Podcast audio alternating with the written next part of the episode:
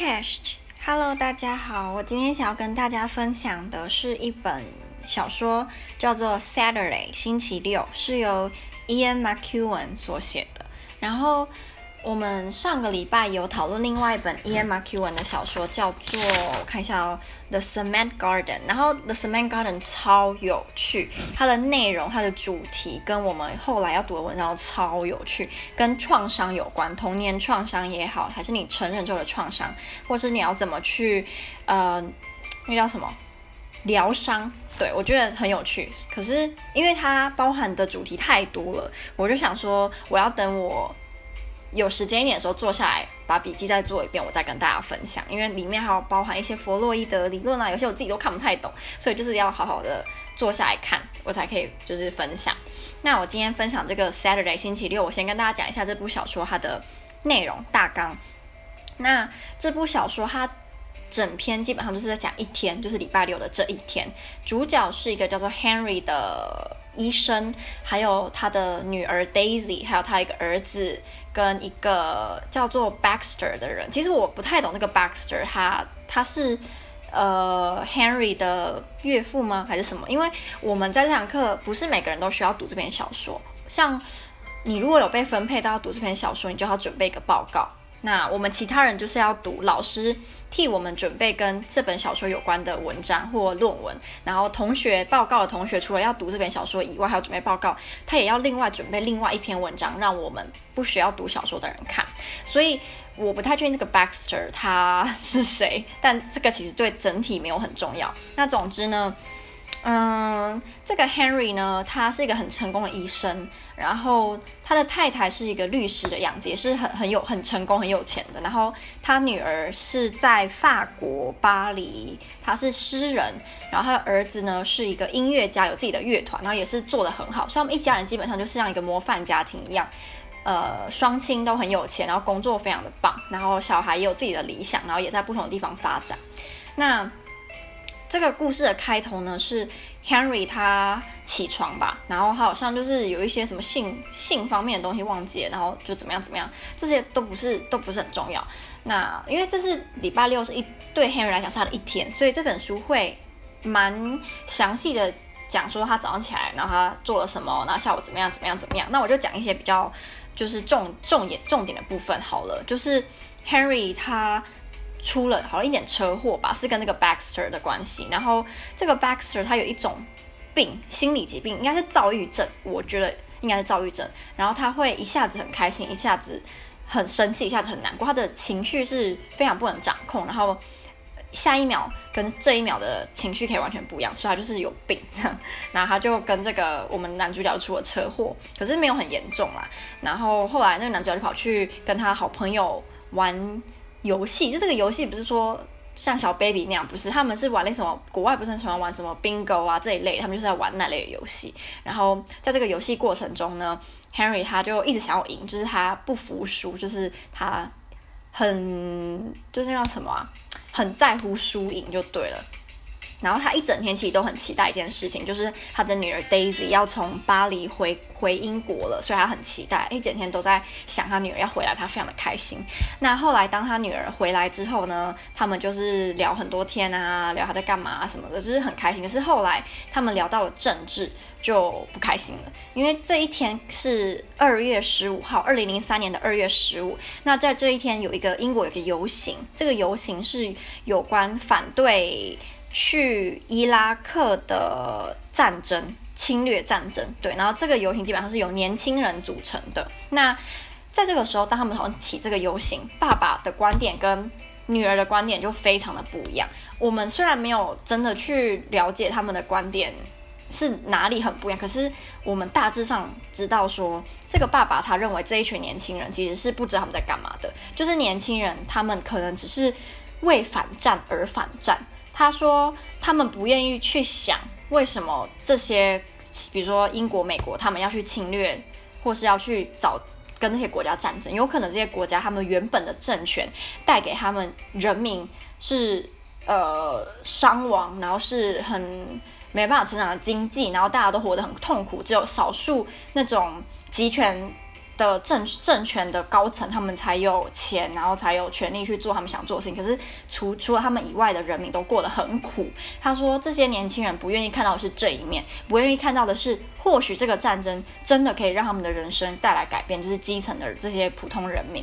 但他们没有去想，他们只觉得反战是年轻人觉得该追求的一个价值，他们就去反战。但他们不愿意看到的是另外一面，这样，然后这个女人当然就不这么认为了，所以他们就会吵架。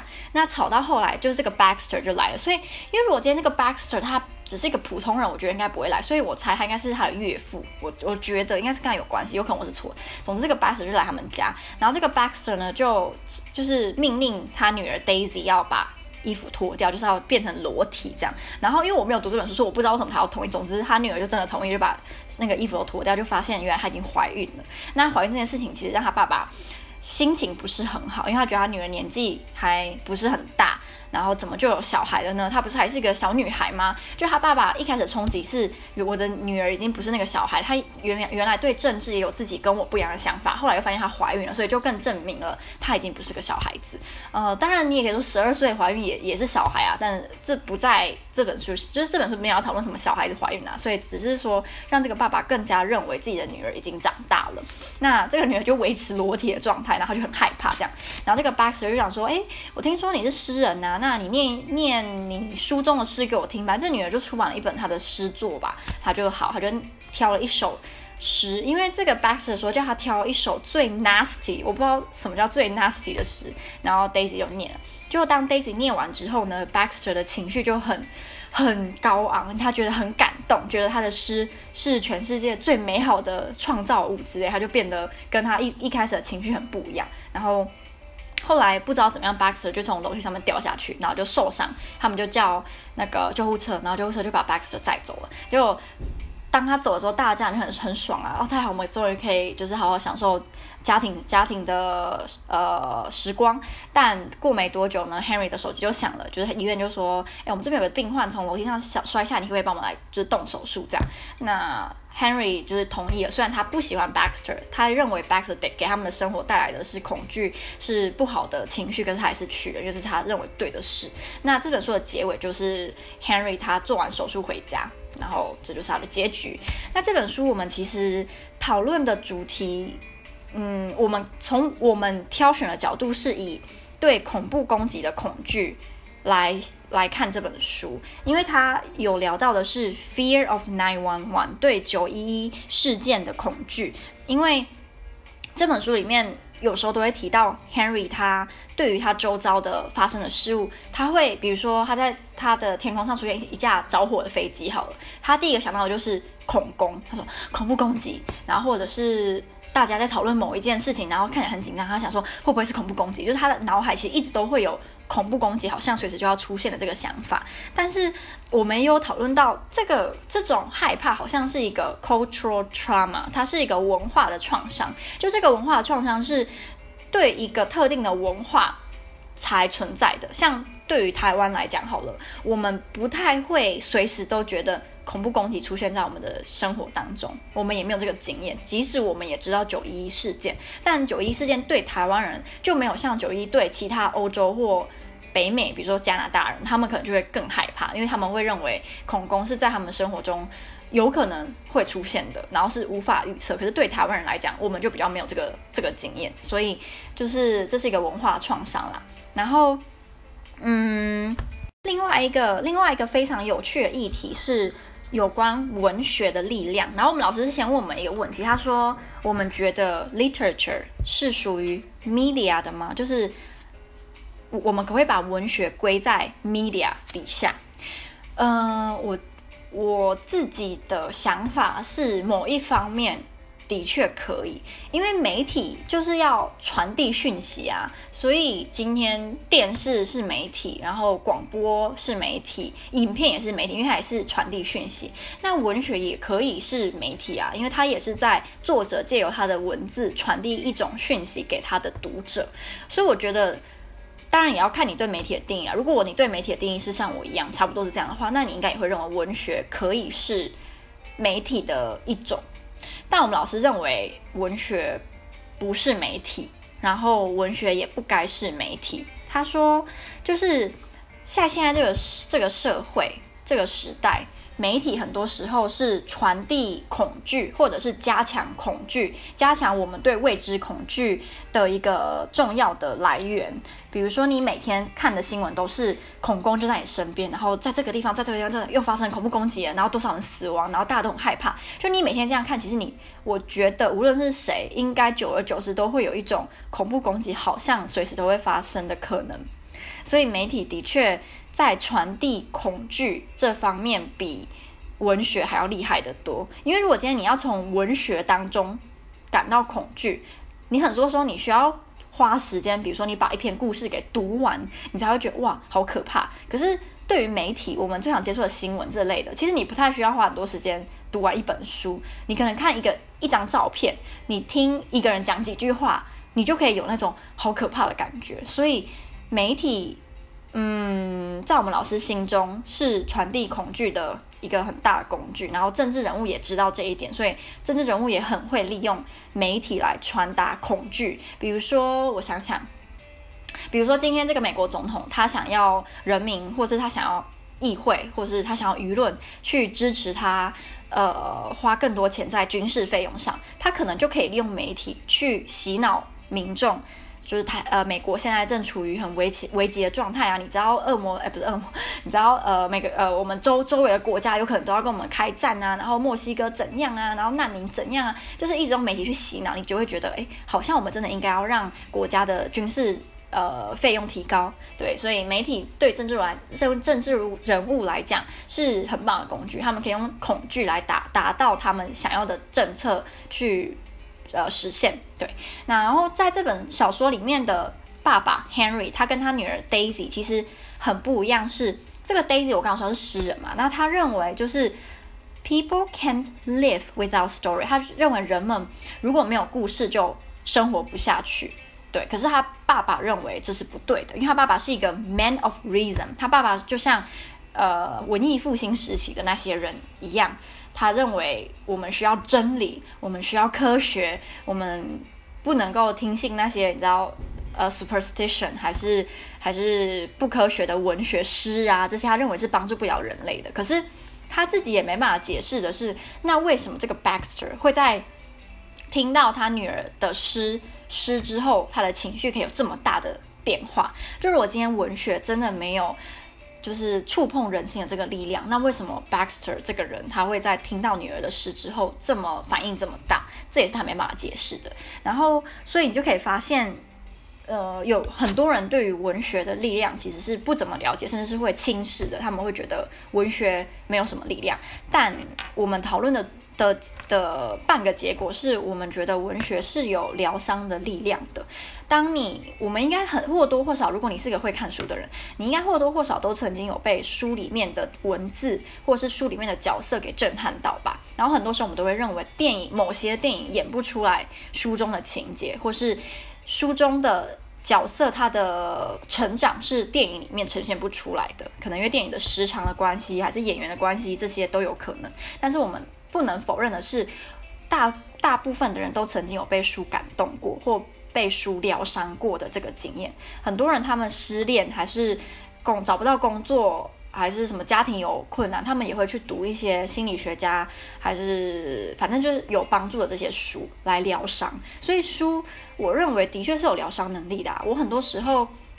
会看了一本书，然后就突然心情非常的好，或是因为看了一本书心情就非常的差，或是你会把书中的角色跟你自己的人生做连接，你就觉得哇，原来我是这样的吗？还是哇，这个角色也太像我了吧？还是这个角色也太像我男朋友了吧之类的？所以我觉得文学或文字是有很强大的力量的，嗯，然后这也可能是，嗯，蛮多人。已经忘记的一件事情吧，对，可能因为我们都没有时间读书，还是我们都被媒体，我们已经太习惯媒体了，所以大家都慢慢的忘记文字或书的力量。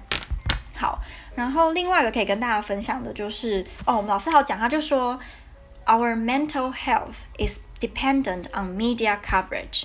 Instead of healing, the media does the opposite. 就是我们心灵的健康。我们心理的健康程度，很多时候是依靠媒体。如果今天媒体疯狂的报道可爱的猫猫狗狗，我相信大部分人心理都会很好。可是我今天媒体不停的报报道凶杀案，然后然后什么我不知道哎，就这类的新闻，社会新闻，新三色，就是我觉得社会是会有会被影响的。那我另外一个想要跟大家讨论的啊，是我们读的同学提供的文章啦。那这篇文章是个有关恐怖攻击的，主要是在探讨欧美人士的恐怖攻击的创心理创伤，或是嗯，现在很多人即使从来没有经历过就是恐怖攻击，然后嗯，甚至你出生在九一一发生之后，你还是对恐怖攻击会有一定程度的害怕。对，那是为了什么？不是为为是为什么？那医学到底能不能有效的去帮我们缓解这些情绪呢？然后这篇文章我自己觉得比较很比较想跟大家分享的是，它有列举了五个吗？不重要，反正它有列举了五六个恐怖攻击跟其他，比如说跟飞机失事或是心脏病、车祸这些也会造成我们心理或身体创伤的。我不知道这条怎么讲嘞。坏事件有什么差别？那第一个差别就是，就是我们没有办法去控制恐怖攻击。比如说，你今天想要怎么避免癌症，怎么避免这些车祸，你是有一些头绪的，比如多运动、吃得健康、不要抽烟、不要酗酒。但是对于恐怖攻击，你不知道你该怎么办？难道你一辈子都不出门吗？可是你知道，你有可能待在，然后。恐怖攻击也可能就出现在，比如说炸弹在你家门口什么的，所以这些是你没办法预防的。那这就会让你有一种你没办法掌控这件事件，所以你那个恐惧是更大的，因为你完全没有办法去避免它。恐怖攻击可以在任何时间、任何地点用任何方式出现，所以这就是它第一个跟其他交通事故啊，还是心脏病这些不一样的地方。第二个呢，就是恐怖攻击它的那个叫什么？中文叫什么？范围。它的程度，对它的程度，它文章有提到说，恐怖攻击相较于其他的，比如说交通事故还是任何，它的死伤成死伤人数好像都没那么高。但那为什么人类还是会那么怕呢？有一个原因，他他列举了两个原因啦，一个是恐怖攻击通常呈现出来的方式都是很可怕，比如说斩首，比如说。大范围的用枪射击，这些就是会给人类造，就是你光是视觉，你就会有一个很大冲击。就是你知道，看到一个人在里面被斩首，我我不我其实完全没办法想象，如果今天有人在里面被斩首，或是好多人在里面被斩首，我我我能不能走出来这个创伤？我我没办法去想。然后第二个是，就是他通常会用的武器比较。呃，怎么讲？他列举的是 nuclear 核弹嘛，biological 生物武器，还有 chemical 化学，就这些，这些叫怎么讲呢？这些我觉得一想起来就有一种跟其他传统方式的车祸、心脏病比较起来，比较新颖嘛，比较新潮，还是造成就算比如说车祸好了，车祸可能撞到十个人，那十个人里面可能重伤的只有一个，然后其他九个。就是是轻伤，但是我觉得用什么生物武器、化学武器这些，它可以只伤害到五个人，可是五个人全部死亡，我觉得有可能有这个意思。好，第三个特征就是恐怖攻击是没有一个明确的开始跟结束，即使你现在觉得杀手好像已经停止攻击了，但你没有办法完百分之百的确定。下一秒不会有另外一个他的同伴要进来继续扫射大家，所以对恐怖攻击，我们会那个不确不确定感，会因为它没有开始一个明确开始，跟也没有明确的结束，它给你带给你的恐惧是更大的。甚至在这个恐怖攻击真的已经结束之后，他那个歹歹徒都被逮捕了，甚至都被处决了，可是你还是会很怕他会不会有其他的同伴在某个角落伺机而行，所以。恐怖攻击带给当事人的创伤可以维持非常非常非常久，甚至它会久到你已经认为害怕是你人生重要而且普呃 normal 的一部分，你不再觉得你的人生应该是要无忧无虑，或是你不该每天起床就害怕恐怖攻击，但你会已经习惯，就觉得这才是正常的。所以恐怖攻击的创伤可以维持很久，相较于比如车祸或者其他疾病。最后一个呢，我觉得是一个蛮明显的啦，就是恐怖攻击它没有一个很明确的的原因跟目标，你可能永远都不知道为什么这个人他要这样攻击身边。他这辈子从来没有见过的人，所以你没有办法去真的去定义恐怖攻击。你如果没办法去定义恐怖攻击的话，你就没有办法去找出什么样的事件、什么样的人会促使恐怖攻击的出现。这就是其实最最简单来讲，就是恐怖攻击它有太多不确定性了。那这个不确定性是人类很不喜欢的。我们其实很不喜欢不确定性，像黑暗，因为你不知道黑暗里面有什么，所以你怕。这个是一个 unknown fear。那 terrorism 就充满着这样子的特征，所以它跟其他其他会让人类死亡的威胁比起来，恐怖攻击就是可怕很多。对某些人来讲，我当然不是说全部的人，有些人可能觉得恐怖一点也不可怕，我一点都没在怕，我。就是这辈子从来都不会去觉得我会遇到恐怖攻击，什么都有可能。就是有些人也会认为他出车祸死亡的几率远远大于恐怖攻击死亡。对，对啊，就是每个人对恐恐惧的感觉本来就不一样嘛。只是这篇文章它只是想要让大家去思考吧，就是在九一一之前，恐怖攻击 （terrorism） 这个词在媒体或是在人的心中。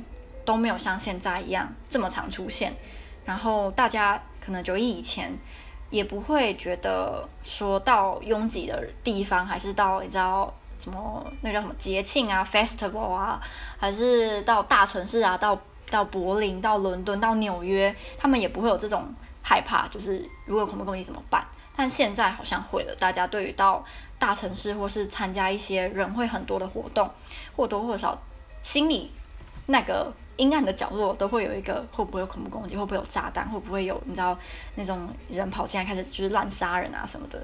对，这就是现代现代人的普遍忧虑之一——恐怖攻击。但我一开始有讲了，我觉得台湾好像比较没有这这种这种想法啦。对，对，台湾对恐怖攻击没有这么的害怕。嗯，可能因为就是我觉得台湾遭受恐怖攻击的几率远远低于其他欧美国家吧，因为我们也没有什么在招惹。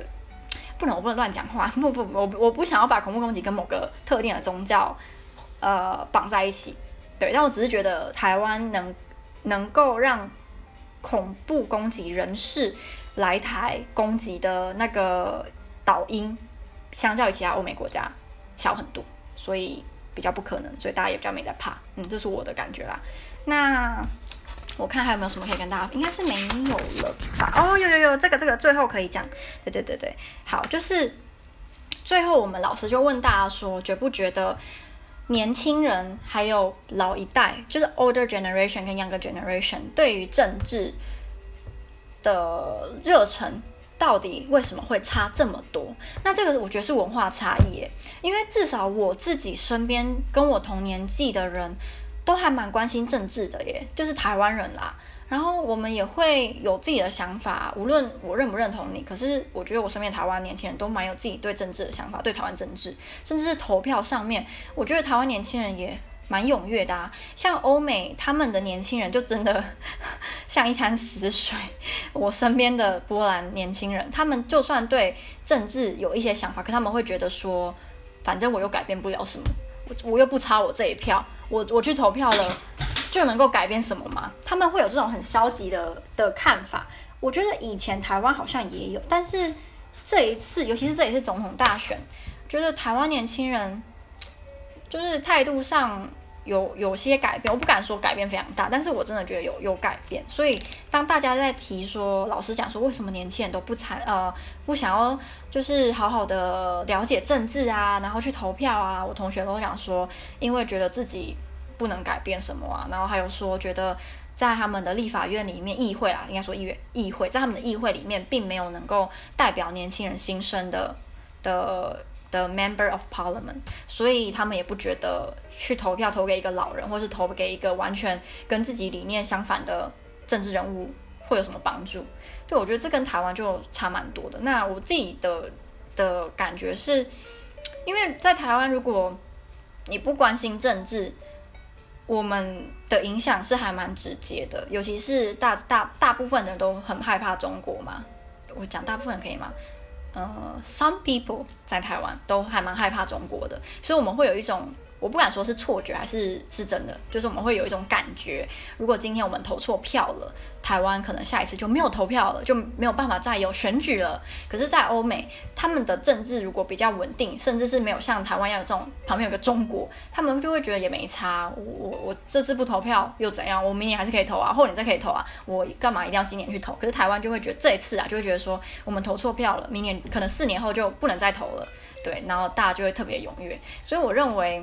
虽然台湾的这种处境是不太好啦，就是这种总是被一个大国欺压的的恐呃处境不好，但至少台湾年轻人参对政治的热忱，或是愿意去了解政治的程度，我觉得就比欧美人高。蛮多的，嗯，因为我遇到在这边遇到蛮多欧洲人，所以我觉得对欧洲年轻人，我还是有一点可以说话权利。但美国好，美国我比较不知道，美国就我就不不发表我的意见。但是欧洲对欧洲年轻人，欧洲年轻人相较起来，台湾年轻人。比较愿意了解政治跟接触政治，嗯，所以以前大家都觉得说台湾年轻人跟欧洲年轻人比起来比较没有想法什么的，觉得不一定啦，不一定，不一定，真的也不需要太过美化欧洲欧洲人，真的不用。我在这边久之后就觉得欧洲人没什么好美化，他们跟我们一样，有时候还更差，不能这样讲，就是文化差异，文化差异。好，那今天分享到这里啦，希望大家会觉得有趣。如果你有什么想法，你都可以留言，或是你来 follow 我的 Instagram，然后在我的 Instagram 上面传讯，跟我讲都可以哦。那就这样啦，拜拜。